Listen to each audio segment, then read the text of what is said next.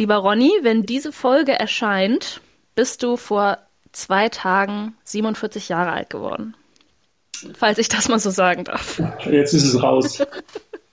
Ich kann dir nicht vorträglich gratulieren. Wir sind hier ja ein bisschen in der Vorplanung mit dem Podcast. Ja. Aber alle, die das hören, sind herzlich eingeladen, dir zu gratulieren.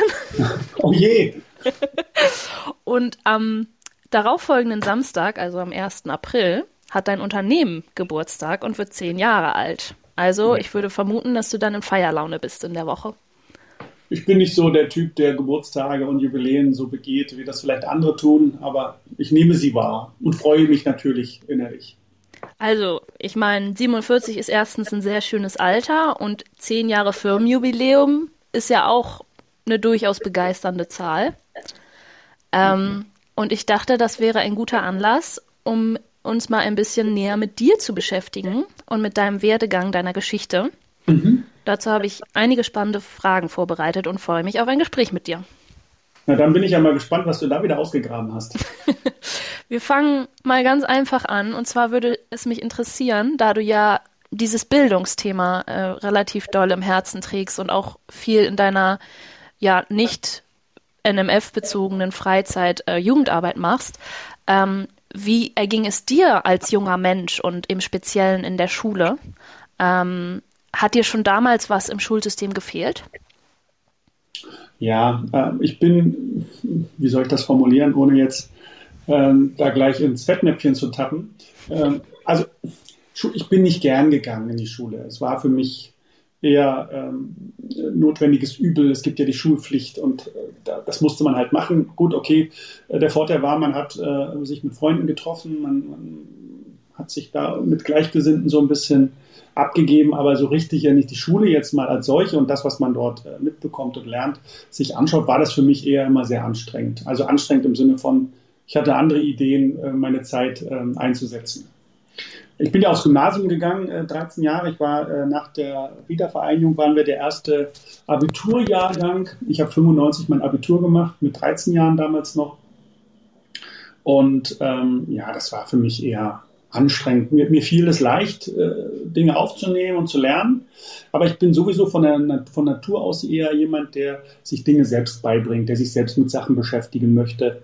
Ich mag es nicht so, wenn jemand vorne steht und mir irgendwie die Welt erklärt. Ne? Ich will das selber rausfinden, ich will selber gucken, selber lesen äh, und sich mit den Sachen, äh, will ich mich selber beschäftigen. Und deswegen, das hat mir am Schulsystem immer gefehlt und äh, deswegen war es für mich auch immer wieder Überwindung, dahin zu gehen. Und würdest du sagen, dass dir diese Eigenschaft äh, quasi in die Wiege gelegt wurde? Hatte das was mit deinem Elternhaus zu tun? Ich finde es total spannend, rauszufinden, ein bisschen, woher kommt das? Warum haben ein, einige diese Einstellung und andere nicht? Naja, ich wollte nicht den klassischen Weg immer gehen, den wir zu DDR-Zeiten alle beschritten haben. Äh, da mhm. bin ich auch ein Stück weit geprägt, meine, mhm. der Weg meiner Eltern und, und das, was damals in der DDR eben auch ähm, State of the Art war, dass eben dort relativ klar schon rechtzeitig war, in welche Richtung das tendiert. Und das wollte ich immer nicht.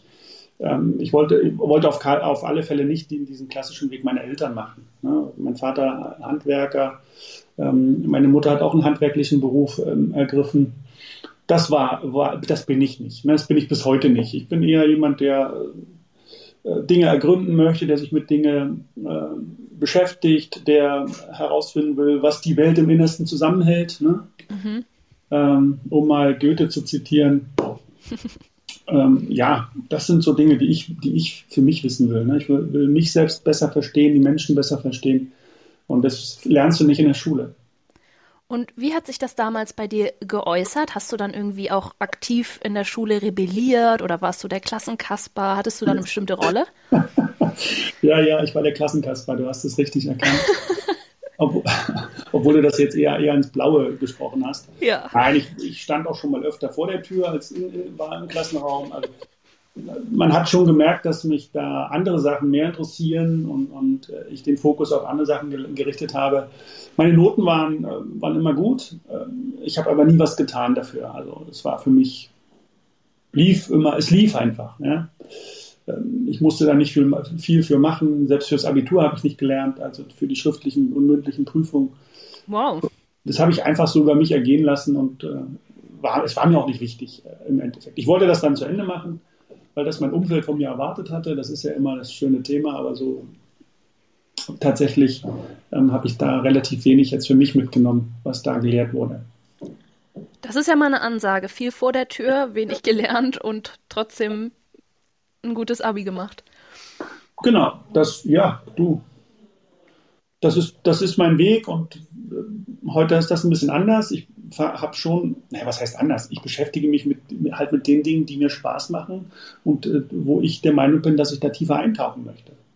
Ja, und es gibt niemanden, der mir vorschreibt, was ich zu lernen habe. Bildung ist für mich immer auch, ähm, äh, ja, wenn ich, wenn ich gut lernen will, wenn ich Dinge begreifen möchte, dann brauche ich ein Interesse für die Sachen und dann muss ich mich dafür interessieren. Und wenn ich mich für eine Sache interessiere, dann bin ich darin auch gut und dann lerne ich da auch die Sachen zu. Aber wenn mir jemand von, wenn jemand von oben sagt, also wenn der Staat mit seinem Bildungssystem sagt, was ich zu lernen habe, dann gehe ich schon mal äh, voll dagegen, weil ich bin ein Mensch, der gegen den Strom äh, schwimmt äh, weil nur gegen den Strom kommt man zur Quelle. Ne? Mit dem mhm. Strom schwimmen ja halt nur tote Fische. Und das war schon immer, das war schon immer mein, mein Gusto und das habe ich immer schon gemacht. Ähm, und ja, deswegen stand ich wahrscheinlich dann in, in, den in Schulzeiten auch immer vor der, eher vor der Tür, als dass ich mich im Klassenraum aufgehalten habe. Und war es dann für dich schwer, mit diesem Blick, den du auf das Bildungssystem hast, ähm, deine Töchter in die Schule zu schicken? Was heißt war? Das ist nach wie vor eine Herausforderung. Meine jüngste Tochter geht ja noch äh, zur Schule, gerade in die zehnte Klasse. Das ist für mich schon schwierig, wenn sie dann auch Noten nach Hause bringt, die äh, meiner Frau nicht gefallen. Ähm, das ist für mich immer total schwer, dann dort auch die Kontenance zu bewahren und zu sagen, ey, na komm, äh, häng mal das Thema Noten nicht zu hoch ähm, da, im Leben geht es um andere Sachen. Ja, dann hört man halt immer wieder die gleichen Antworten. Ja, aber ich muss ja eine Ausbildung machen, ich muss das, ich muss jenes. Ja, ja, ich muss. Na klar, äh, aber jetzt den, den, Zugang mal zu dem Thema zu bekommen, äh, dass es eben auch andere Wege und Möglichkeiten gibt, ähm, sich trotzdem äh, gut durchs Leben ähm, zu begeben. Ja, das geht den meisten immer ein bisschen ab und deswegen ist es für mich schwierig, äh, meinen Kindern da auch ähm, immer die Pistole auf die Brust zu setzen, sondern ich bin eher jemand, der das laufen lässt. Die Kinder, Jugendlichen sollen wirklich erstmal herausfinden, was sie wollen. Da ist dieser Werdegang, den wir heute in unserer Gesellschaft haben, in meinen Augen nicht der richtige. Ich finde es zum Beispiel viel zu lange, wie Kinder in die Schule gehen. Das, ich würde niemals, wenn ich das Sagen hätte, äh, zehn Jahre oder 13 Jahre Schule anberaumen. Ähm, die Kinder sind in meinen Augen auch zu früh dann in der Schule schon. Ähm, also da habe ich eine, andere Idee zu. Und wie gesagt, auch das Thema finanzielle Bildung, was mir ja sehr wichtig ist, äh, das gehört einfach da auch mit dazu. Ähm, Persönlichkeitsbildung, Persönlichkeitsentwicklung, ähm, das sind so Dinge, die, die ich eher in der Schule sehe. Natürlich Rechnen, Schreiben, Lesen, das sind Basics, die muss man drauf haben. Aber das, was da teilweise unterrichtet wird, äh, da stellen, stellen sich mir die Nackenhaare auf. Und gibt es irgendwas was du als Vater dann machst oder gemacht hast, um ähm, ja diese eigenen Interessen zu stärken und zu fördern und auch dazu zu ermutigen, den eigenen Weg zu gehen, jenseits dessen, was in der Schule vorgesetzt wird? Das haben meine Kinder relativ schnell schon gelernt. Das musste ich denen gar nicht mehr äh, richtig beibringen.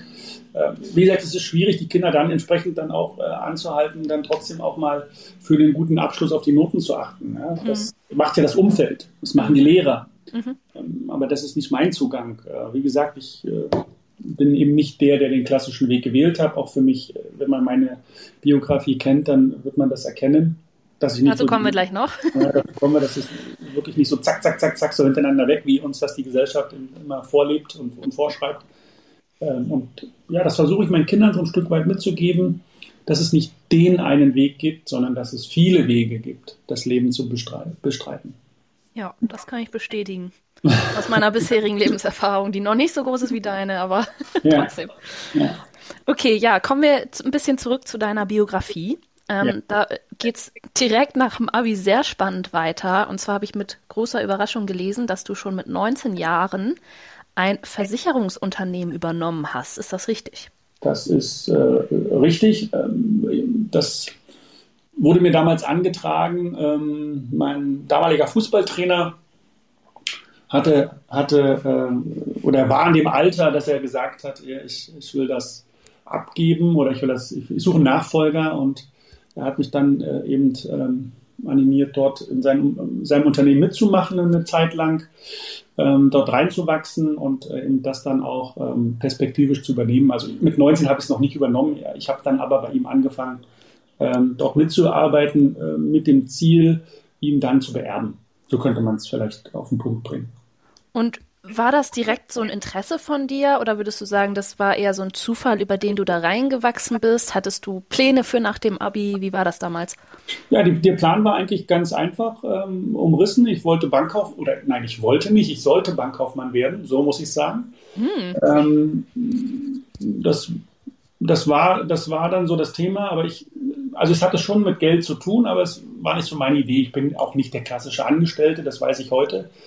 Ähm, aber äh, ich wollte das selber machen. Ne? Ich wollte mir auch wieder nicht vorschreiben lassen, wie man das macht, sondern ich wollte das mit, ich wollte mit Geld zu tun haben. Mich hat das interessiert. Mich haben die Kapitalmärkte interessiert. Die Börse hat mich interessiert.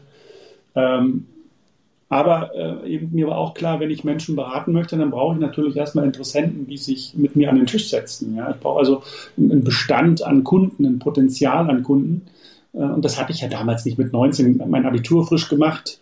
Ähm, dann die meisten meiner Freunde gingen dann zum Studium oder zur Armee äh, oder, oder haben eine Ausbildung begonnen und ich habe da einen völlig anderen Weg eingeschlagen.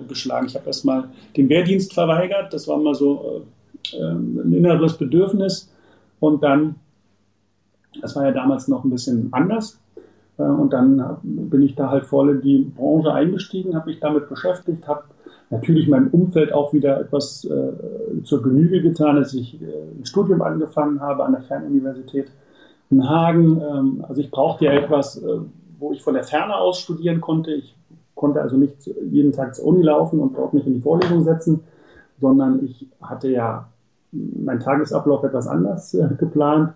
Und deswegen habe ich dann halt nach einer Lösung gesucht und das war die Fernuniversität in Hagen, wo man eben auch als Fernstudent ähm, sein Studium absolvieren kann. Und das habe ich dann gemacht, fast zehn Jahre äh, als Teilzeitstudent dort äh, Volkswirtschaftslehre studiert. Genau.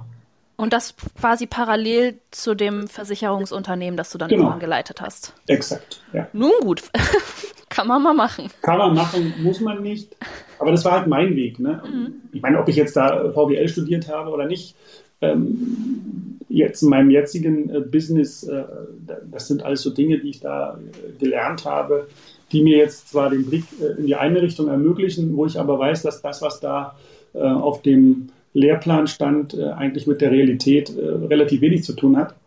Und ja, deswegen bin ich da immer noch etwas ähm, argwöhnisch und argwöhnisch und teilweise etwas traurig, dass ich die Zeit mir an die Wange genagelt habe ähm, das würde ich aus heutiger Sicht so nicht mehr machen. Du hast dann ja auch irgendwann, ich weiß nicht wann, noch eine Ausbildung im Investmentbereich gemacht, ja. um, um die Jahrtausendwende so herum. Ja. Ähm, das war ja auch die Zeit, wo das Internet so ein bisschen so einen ersten Hype hatte. Mhm. Ähm, erinnerst du dich dann noch, wie die Stimmung an der Börse war und was dir so aufgefallen ist und was du damals vielleicht anders gemacht und gesehen hast als die anderen? Klar, also äh, 99, ne, 98, 99, 2000, das war also die Zeit des neuen Marktes, äh, der Technologiebörsen weltweit, äh, dieser Hype. Äh, wir hatten ja damals auch mit vielen Kunden zu tun, die eben auch bei uns Geld angelegt haben. Wir waren ja nicht nur Versicherungsmakler, sondern eben auch Allfinanzmakler. Also bei uns haben die Leute auch Geld angelegt oder konnten Geld anlegen. Wir haben uns also auch mit dem Investmentthema schon damals beschäftigt. Und ich erinnere mich noch an die Zeit, dass damals äh, in dieser Hochphase, wo wirklich, ja, Deutsche Telekom, ne? So diese Zeit, wo die Leute wirklich auch sehr äh, sen stark sensibilisiert waren für das Thema, dass wir da gar nicht äh, großartig Werbung machen mussten oder die Leute darauf ansprechen mussten, mal etwas für ihre Altersvorsorge zu machen oder Geld zu investieren, sondern die kamen von selbst. Die haben gesagt, hier, ähm, ich habe hier 10.000 äh, Mark, äh, ich will die in den und den Fonds anlegen. Also die haben uns gesagt, welche Investments sie tätigen wollen. Das fand ich mal spannend. Und wenn man sie gefragt hat, äh, woher sie das äh, Wissen nehmen, dann haben sie gesagt, das habe ich in der Zeitung gelesen. Mhm. Ja, das hat mir mein Nachbar empfohlen. Der hat das auch gemacht. Also so lief das damals. Das war verrückt und ähm, das hat mir diese, diese, diesen irrationalen Überschwang dann auch gezeigt, ähm, dass eben die Menschen äh, doch Herdentiere sind und sich eben mit der breiten Masse bewegen und das konnte man schön in, diesem, in dieser Zeit erkennen. Und ich habe damals schon ähm, meinen Kunden, die ich dann beraten hatte, äh, habe ich ein bisschen auf die Euphoriebremse getreten und gesagt, vorsichtig, ähm, die Börse ist keine Einbahnstraße. Ja, es geht, kann auch mal in die andere Richtung gehen und ich behielt ja dann recht. Aber sowas von. Ja, und äh, ich habe damals schon, die, auch die Aktienquoten waren bei mir so 30 Prozent maximal. Mhm. Ja, da habe ich natürlich nicht zu den Top-Performern gehört, äh, als die Aktienmärkte nach oben schossen. Ähm, das war nicht so. Ja, da wurde man auch mal belächelt. Ähm, mhm. Aber dann zwei Jahre später war es umgekehrt. Ja, dann hast, hast, du halt nicht dem, deinem Anleger äh, sagen müssen, dass er 90 Prozent seines Wertes verloren hat in seinem Fonds. Mhm. Dann konntest du sagen, ja, mit einem blauen Auge davongekommen, es waren nur 10 Prozent.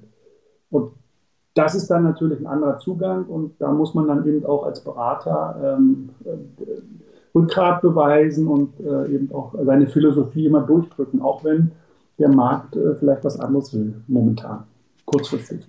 Wir haben da ja auch in Podcast-Folge Nummer 54 schon mal drüber gesprochen. Da geht's um, ging es um ETFs. Ähm, vielleicht können wir da noch mal ein bisschen einsteigen, weil das war ja auch etwas, was deinen Wandel damals bewirkt hat. Du hast einen ETF-Dachfonds geleitet, kann man das so sagen? Ja, ja, ich habe ihn gegründet. Ähm, gegründet. Ich habe ihn äh, aufgelegt, bin mit der Idee damals zum, zu einer Fondsgesellschaft gelaufen und habe gesagt, hier, ich will das umsetzen und das haben die mit mir gemacht. Ähm, und das war ziemlich erfolgreich. Das Thema war für mich natürlich, war auf der einen Seite für den Fonds verantwortlich, habe ihn also äh, beraten, also das, ähm, das, die Fonds, das Fondsmanagement beraten, wie sie das äh, anlegen sollen. Das haben wir dann auch gemacht. Und auf der anderen Seite war ich natürlich auch für die für das Einsammeln von Geld verantwortlich. Ich habe in der damaligen Zeit viele Vorträge gehalten, bin durch Deutschland getourt und habe eben versucht, Menschen für meine Idee zu begeistern, für diesen ETF-Dachfonds. Und äh, sagen wir mal 2006, 2000, äh, 2005, 2006 war das Thema ETFs in Deutschland äh, bei niemandem oder bei nur wenigen Menschen auf der, auf der Agenda. Ne? Das war, heute ist das ja äh, State of the Art. Das ist ja heute quasi, wer kein ETF hat, der ist ja schon, das ist ja schon ein Frevel. Mhm. Äh, das war damals alles andere als äh, Thema. Ne? Und da war das schon was Neues. Ähm, da gab es eben nicht viele Anbieter, die das gemacht haben. Und ich hatte dann damals die Idee, so ein Dachform mit zu bestücken. Das war ganz innovativ und ja, das lief dann auch ganz gut. Äh, wir waren relativ gut äh, am Markt. Das Handelsblatt hat über, über uns geschrieben und, und äh, wir waren, äh, ich war ganz zufrieden mit der Entwicklung. Und das war ja damals äh, vielleicht ein Stück weit der Zeit voraus. Aber äh, nach zwei, drei Jahren äh, begann ich dann eben auch so ein bisschen äh, die, die, Sachen zu hinterfragen, weil wir erinnern uns an die, an die Geschichte 2007, 2008, was da war. Lehman Brothers, ähm, Subprime-Krise in Amerika, äh, offene Immobilienfondskrise in Deutschland, Europa. Damals äh, haben eben offene Immobilienfonds reihenweise geschlossen und dicht gemacht. Also die Anleger konnten ihre Anteilsscheine nicht mehr zurückgeben. Und das hat natürlich, das war jetzt nicht nur auf die offenen Immobilienfonds beschränkt, es gab auch andere Fondsbereiche, die davon betroffen waren. Und hatte, ich hatte natürlich auch das eine oder andere äh, Produkt bei mir im Fonds. Äh, und da hat die, die Fondsgesellschaft dann schon gesagt, naja, wenn das jetzt hier so weitergeht mit diesen ganzen Fondsschließungen, dann werden wir den Dachfonds auch dicht machen müssen. Ja, das war also, die Gesetzeslage war so. Ne? Das, mhm. das, entscheiden die nicht aus dem Bauch raus, sondern da gibt es ganz klare Vorschläge, im, äh, Vorschriften im Kapitalanlagegesetzbuch, wann das passieren muss und wie das passieren muss. Und das war für mich so das Aha-Erlebnis, wo ich gesagt habe, äh, stopp mal, wenn jetzt hier jemand herkommt und meinen Fonds dicht machen kann, ne? weil und, äh, dort Dinge passiert sind, äh, die wir nicht zu verantworten haben, dann äh, ist das nicht das richtige Anlagevehikel. Ja, ich habe ja Investmentfonds immer verkauft mit dem Argument täglich verfügbar, also börsentäglich verfügbar. Das heißt, man konnte also seine Invest Investition jederzeit zu Geld machen. Ja, mhm. man konnte es also wieder liquidieren. Mhm. dieses Argument war mir dann über Nacht genommen worden. Und da habe ich gesagt, oh stopp, das war's. Ähm, ich bin hier raus. Ähm, und dann habe ich eben den Wandel eingeleitet und habe mich intensiver mit den Kapitalmärkten, mit der Geschichte des Geldes, mit den Kapitalmärkten beschäftigt und äh, habe mich dann auch dem Golde zugewandt, weil ich herausgefunden hatte, dass das eigentlich so die, das Fundament eines gesunden Geldsystems äh, darstellt. Und ja, seitdem bin ich dann eben im, im Goldsegment äh, aktiv und habe den Fonds, der Fondsbranche so ein bisschen in den Rücken gekehrt.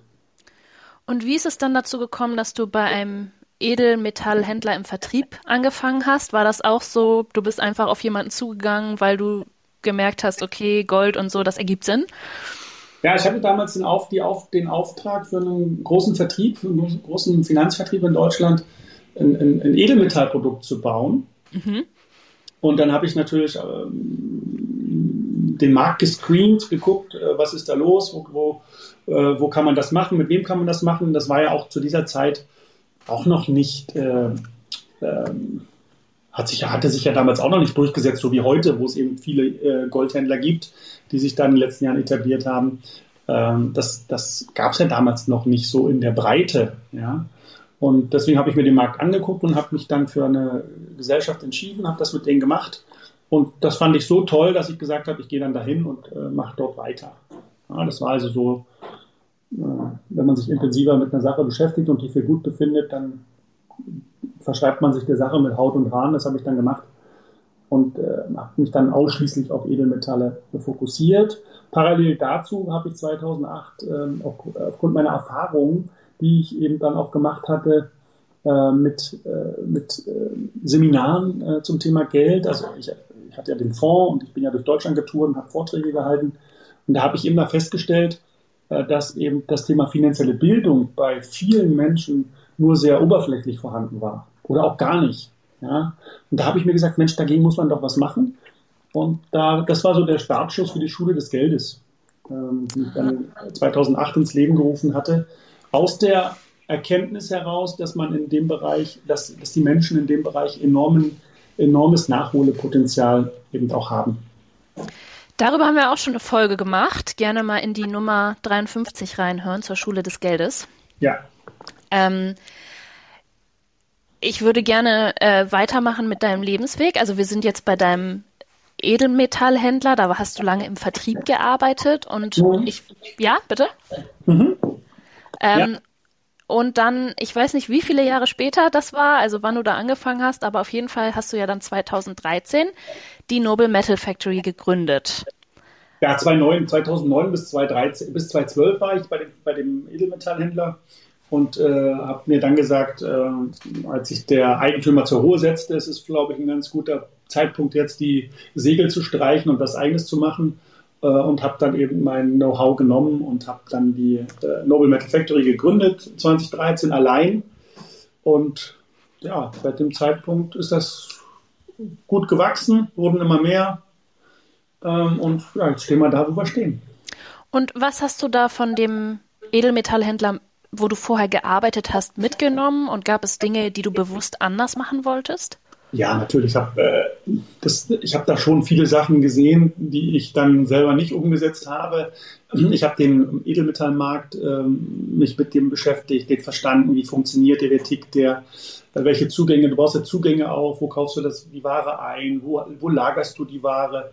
Also da gibt es ja auch ganz, ganz viele äh, Dinge, die man dann auch äh, wissen muss, äh, wo man Menschen auch kennen muss, äh, Unternehmen kennen muss, ähm, um eben dann auch äh, die Logistik dahinter äh, aufzubauen. Und das war eben so ähm, das, was ich dann in der Zeit auch gelernt hatte und womit ich mich beschäftigt hatte, was es mir dann in, in 2013 ermöglichte, dann auch die NMF so äh, aufzubauen, wie sie jetzt dasteht. Und wir machen, ich mache schon ein paar Sachen anders als andere. also mein Zugang ähm, zum Markt ist ein anderer. Ich hab, wir haben viele verschiedene Lieferanten. Wir haben das global oder ich habe das global verteilt, um mich nicht abhängig zu machen von einem Anbieter oder einer Region. Mhm. Ähm, hier haben verschiedene Möglichkeiten der Lagerung, verschiedene Lagerorte, die wir anbieten. Damit heben wir uns schon ein Stück weit von den anderen ab äh, und gehen da unseren eigenen Weg. Und wieso hast du diesen Namen Noble Metal Factory ausgewählt? Das ist eine gute Frage.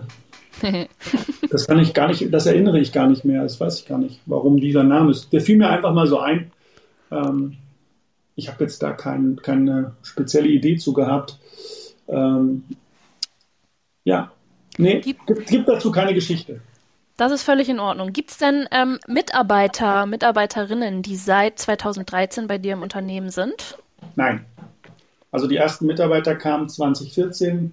Ein Jahr habe ich es alleine gemacht äh, und dann stellte ich fest, äh, ich komme an meine Grenzen mhm. zeitlich und dann fing ich an, äh, zwei, drei Mitarbeiter einzustellen und dann ist das so äh, im Zwei-Jahres-Rhythmus eigentlich immer äh, weiter angewachsen und jetzt sind wir zehn äh, interne Mitarbeiter. Wir haben über 1000 Vertriebspartner bundesweit, die unsere Produkte verkaufen. Äh, ja, es ist gut gewachsen. Wir sind nicht der größte Edelmetallanbieter, das wollte ich auch nie sein. Wir sind eine Edelmetallboutique, so bezeichne ich äh, mich gerne und klein, aber fein. Wir kümmern uns, wir beraten die Leute intensiv. Ähm, wie gesagt, wir haben ein paar andere Ideen dazu und äh, das ist so der Ansatz, den wir verfolgen. Was ich ja wahnsinnig spannend fände, wäre, Gibt es etwas, was deine Mitarbeiter gemeinsam haben? Also muss man irgendwie was Bestimmtes mitbringen, wo du sagst, das ist mir im Team ganz, ganz wichtig? Ja, Interesse. Das sind alles Quereinsteiger hier. Da mm. kommt keiner aus dem Edelmetallsegment. Ähm, mhm. Interesse ist wichtig, Dinge äh, zu lernen, sich mit neuen Sachen zu beschäftigen. Man muss äh, flexibel sein, man muss im Kopf äh, beweglich sein. Ähm, und ansonsten äh, ist mir halt so ein familiärer Zusammenhalt extrem wichtig. Also ich führe mein Unternehmen schon wie eine Art Familie. Ähm, das ist mir sehr wichtig. Ich will das, ich will das so. Und deswegen sind das die Punkte, die mir am Herzen liegen und die ich gerne umsetze. Äh, denn die Menschen sollen sich hier wohl fühlen, wohlfühlen und wachsen, ist mein Motto. Äh, und das versuche ich dann auch in jedem Bereich des Unternehmens umzusetzen. Und hast du auch viel mit klassischen Stellenausschreibungen gearbeitet oder schickt dir das Leben auch die Leute manchmal einfach per Zufall? Nein, es funktioniert nur so. Also das mhm. Zufall ist ja, was ist Zufall? Ne? Mhm. Der Zufall ist ja eine, eine Wirkung. Also wir haben ja Ursache-Wirkung in dem, in dem Universum, wo wir uns hier befinden. Und Zufall heißt ja nichts anderes, als dass ich eine Wirkung habe, ohne deren Ursache zu kennen. Mhm. Also es gibt die Ursache und die Ursache ist immer, dass das Leben äh, eben dir genau die Dinge zur richtigen Zeit äh, an den richtigen Ort schickt, die du dann brauchst. Du musst es halt nur erkennen und offen sein dafür.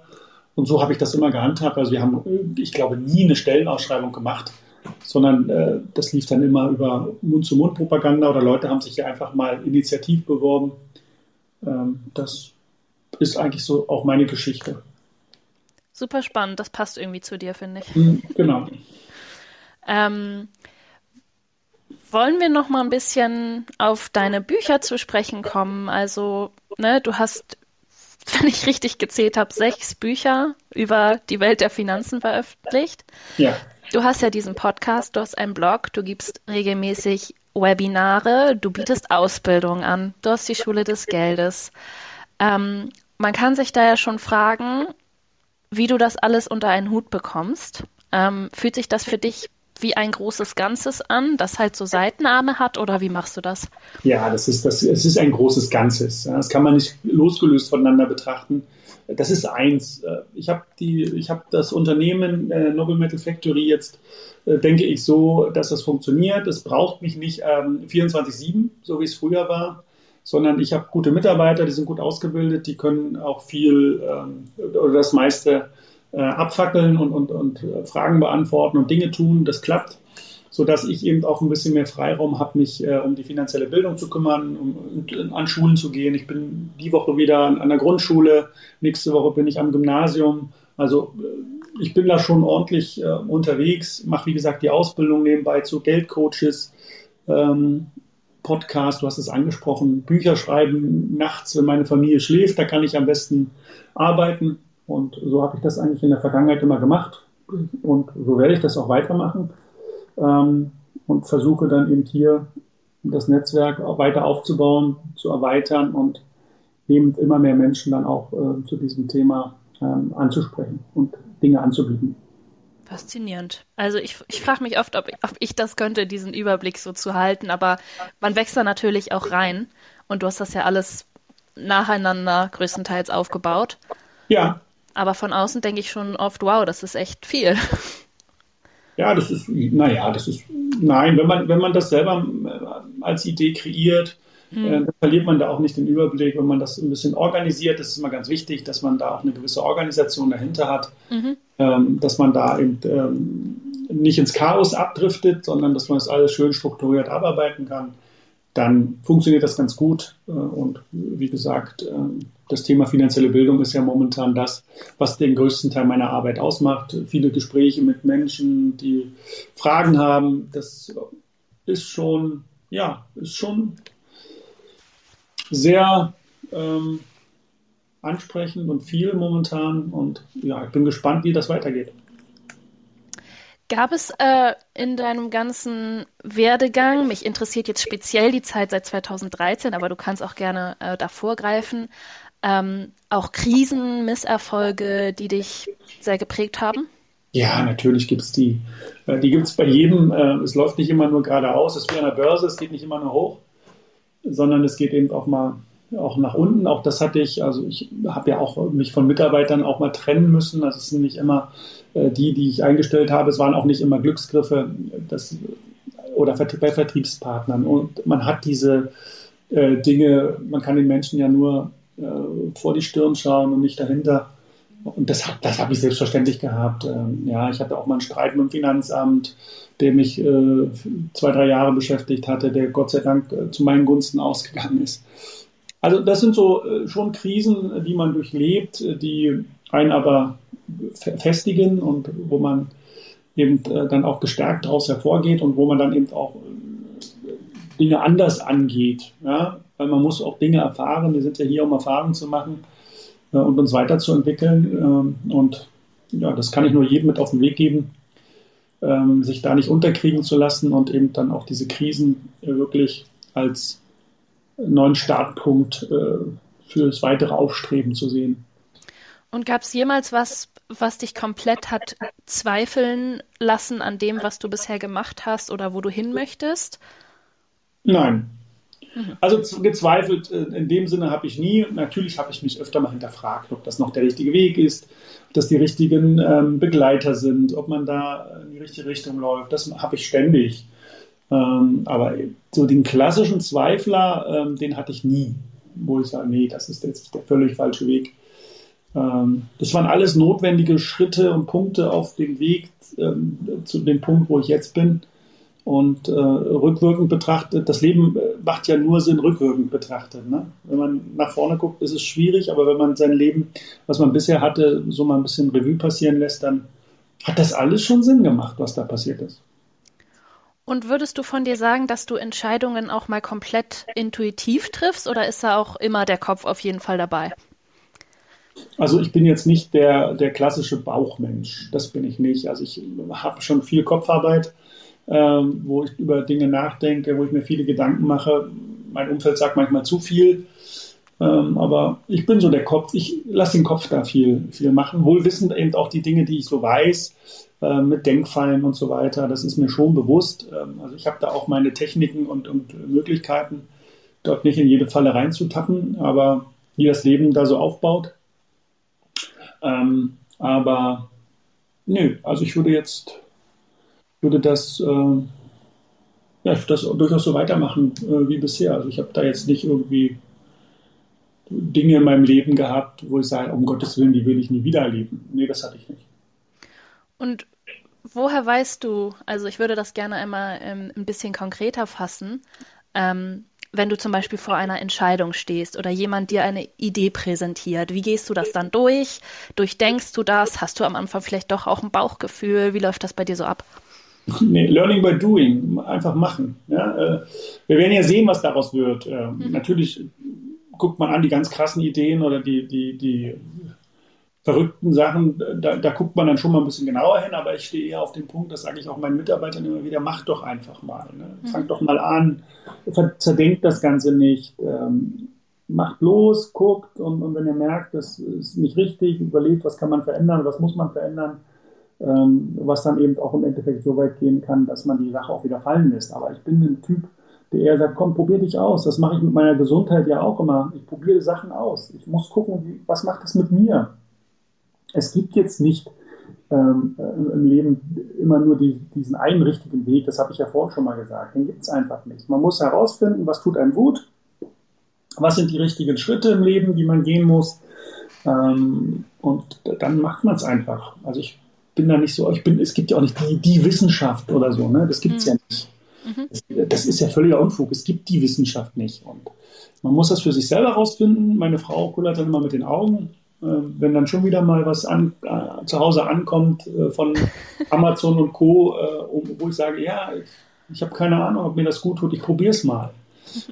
Und so gehe ich einfach an die Dinge ran. Und das äh, hat mir einfach in der Vergangenheit immer ganz gut getan, was ich da so rausgefunden hatte. Du hast ja auch vorhin, hatten wir es am Beispiel deiner Mitarbeiter, ähm, so ein bisschen schon angedeutet, dieses auf das Leben hören oder schauen, was für Wirkungen zeigt mir das Leben. Und ähm, das finde ich total spannend. Das ist mir auch schon öfter in deiner Art zu arbeiten und auch in Sachen, die du in deinen Büchern beschreibst, aufgefallen. Ähm, auch gerade in deinem Blick auf Finanzen ja tatsächlich, dass du das mehr siehst als Ursachen und Wirkungen, als das Leben mit seinen Dynamiken. Ja. Ähm, mich würde total interessieren, wo du das gelernt hast. Also ähm, ist dir das einfach irgendwann selber mal aufgefallen, dass das so Nein. ist? Nein, es, ich lese, ich bin ja, ich bin ja eine Leseratte. Ich lese viel, mhm. beschäftige mich viel mit Sachen ähm, und, und grabe mich dann da ein und gucke und ich bin jetzt aber auch nicht der Typ, das habe ich glaube ich auch schon mal gesagt, der ein Buch von Anfang bis Ende liest. Ähm, für mich gibt es Inhaltsverzeichnisse nicht ohne Grund. Man kann da reingucken, was einen da gerade äh, spannend, was, einen, was, einer, was einen jetzt gerade weiterbringt, an welchem Punkt man gerade steht. Und dann nehme ich mir halt dieses Thema raus und dann gucke ich mir das an. Aber ich bin jetzt nicht einer und deswegen bin ich auch jetzt auch kein Fan von, von diesen klassischen Wegen, ne? Dieses, auch diese Studiengänge und die es da so alles gibt, ne? wo man dann äh, einfach so stringent Dinge abarbeitet das ist nicht so meins. Ich bin da eher der Meinung, man muss äh, eben äh, gucken, an welchem Punkt man gerade ist, wo man, wo man gerade ähm, äh, Dinge hat und dann muss man gucken, ähm, wie kommt man von dem Punkt weiter und das muss man selber für sich rausfinden. Da gibt es diese, diese Instanz nicht in meinem Leben, die mir sagt, äh, du musst jetzt das und das so und so machen. Die lehne ich eigentlich auch immer ab. Das zeigt ja mein Lebensweg. Also immer, wenn mir jemand sagt, die Welt ist so oder so oder du musst das und das tun, da gehe ich dann erstmal einen Schritt zurück und sage, Moment, äh, woher weißt du das? Woher kommt das? Also dieses ganze Thema ja, der Religionen und sowas, das ist für mich, da kann, damit kann ich nicht denken, da, da kann die Sachen, äh, da komme ich nicht dran. Also ich gucke mir dann einzelne Sachen schon mal an, ja, aber ich lehne das dann immer ab, wenn da jemand äh, sagt hier, wie das Leben tatsächlich funktioniert und das ist nicht mein Weg. Lieber Ronny, vielen Dank für diesen Einblick in dein Leben und auf dein Leben. Und äh, ich finde es total spannend zu erfahren, wie du eben beschrieben hast, wie du zum Beispiel Entscheidungen triffst. Ähm, und daran anschließend vielleicht noch ein kleiner Blick in die Zukunft. Wie bist du da drauf? Bist du der Typ, der sich ein Vision Board macht und sagst, da und da möchte ich in zehn Jahren stehen, auch zum Beispiel mit der Noble Metal Factory? Wie geht's jetzt weiter? Wie, wie gehst du das an? Ja, natürlich. Also Ziele braucht man. Äh, ich bin schon ein, äh, Stück weit zielorientiert. Äh, man muss wissen, wo man hin will, weil sonst wird es kompliziert. Ähm, das habe ich schon. Ich habe jetzt nicht das klassische Vision Board, wie es gelehrt wird oder wie es empfohlen wird.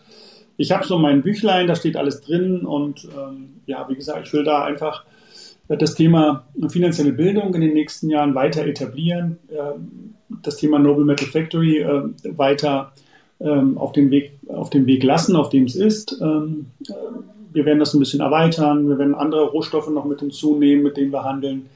Also es wird ein bisschen, ein bisschen erweitert, aber so das grundsätzliche Thema Noble Metal Factory, äh, da denke ich, sind wir an einem guten Punkt. Ähm, und wie gesagt, äh, von diesem Punkt ausgehend, weil du weißt ja, Edelmetalle sind für mich keine Beimischung, äh, es ist für mich die Basis eines gesunden Geldsystems. Und damit ist es auch keine Beimischung in einem Portfolio, sondern die Basis eines guten Portfolios. Ähm, und dieses Bewusstsein, dieses Wissen so ein Stück weit äh, den Menschen anzudienen und, und, beizubringen, das motiviert mich, das finde ich toll. Und davon ausgehend dann eben ausgehend das Thema, äh, wie gehe ich halt mit diesen ganzen äh, Kapitalmärkten und Geld, äh, wie gehe ich damit um, ähm, wie stelle ich mich auf die Herausforderungen ein, die das Leben so bereithält und das ist so ganz spannend. Stichwort Handelsstrategie, Stichwort schwarze Schwäne. Ähm, ja, also äh, das motiviert mich, das, das äh, finde ich gut, ähm, weil ich auch weiß, dass das eben nicht Mainstream ist. Ne? Das ist so, ich mag das Wort Mainstream eigentlich nicht, aber das ist nicht, das ist nicht mit dem Strom schwimmen, das ist äh, schon ein Stück weit äh, gegen den Strom äh, schwimmen und ich glaube, das ist der richtige Weg, äh, um zur Quelle der Erkenntnis zu gelangen. Das ist ein schönes Schlusswort, Ronny, der Quelle der Erkenntnis. Ja. Ähm, wenn jetzt sich Menschen, die gerade zugehört haben, denken, oh, ich habe aber noch eine Anschlussfrage an Ronny, ähm, sind alle herzlich eingeladen, sich für das nächste Webinar anzumelden mit dir. Ja. Da kann man ja immer vorher alle Fragen einschicken, die man hat, ähm, insbesondere natürlich zu finanziellen Themen, aber ich denke, du würdest auch Fragen über das Leben, wenn sie denn dienlich sind, hier und da mit einfließen lassen. Ähm, wir verlinken das eigentlich in jeder Podcast-Folge in der Folgenbeschreibung, wie man zu diesem Webinar kommt. Ja. Da kann man auch gerne nochmal äh, Fragen zur Noble Metal Factory stellen, zu den Edelmetallsparplänen, also alles, was an Fragen während der Podcast-Folgen aufkommt. Und jetzt natürlich besonders herzlich gerne zum gemeinsamen Jubiläums- und Geburtstagsfeiern. Auch wenn du es ja gar nicht so magst.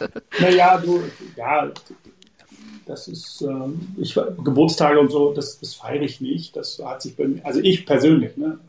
Mhm. Ähm, weiß nicht, was es da zu feiern gibt. Aber ich akzeptiere natürlich, wenn das Menschen anders sehen. Äh, und ich nehme natürlich äh, trotzdem an diesen äh, Feierlichkeiten, die es ja trotzdem gibt, äh, teil. So soll das, das, dieses Gefühl möchte ich jetzt nicht äh, vermitteln, dass ich da komplett dagegen bin. Ja? Ich lebe das nicht zu hoch, aber ich freue mich natürlich, äh, wenn Menschen sich auch da mit mir freuen und das gut finden, was ich mache.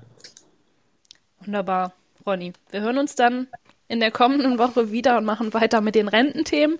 Ich finde, ja. das war jetzt mal eine richtig schöne Auflockerung, genau zum per perfekten Zeitpunkt mit deinem Geburtstag und dem NMF-Jubiläum. Ja. Möchtest du abschließend noch irgendwas sagen? Ich denke, es ist alles gesagt. Nein, natürlich nicht, aber ich denke, das reicht zu mir. Äh, auch das muss man nicht höher hängen, als es ist. Ähm, ich freue mich, wenn Menschen das äh, gefällt, was ich mache. Ich äh, freue mich über die ganz, ganz vielen Fragen, die mich erreichen. Und das zeigt mir eben auch, dass das wichtig, ein wichtiges Thema ist. Und ich wünsche mir, dass das so bleibt. Das wünsche ich dir auch. Danke. Und alles Gute für die nächsten zehn Jahre mit oh. der NMF. ja.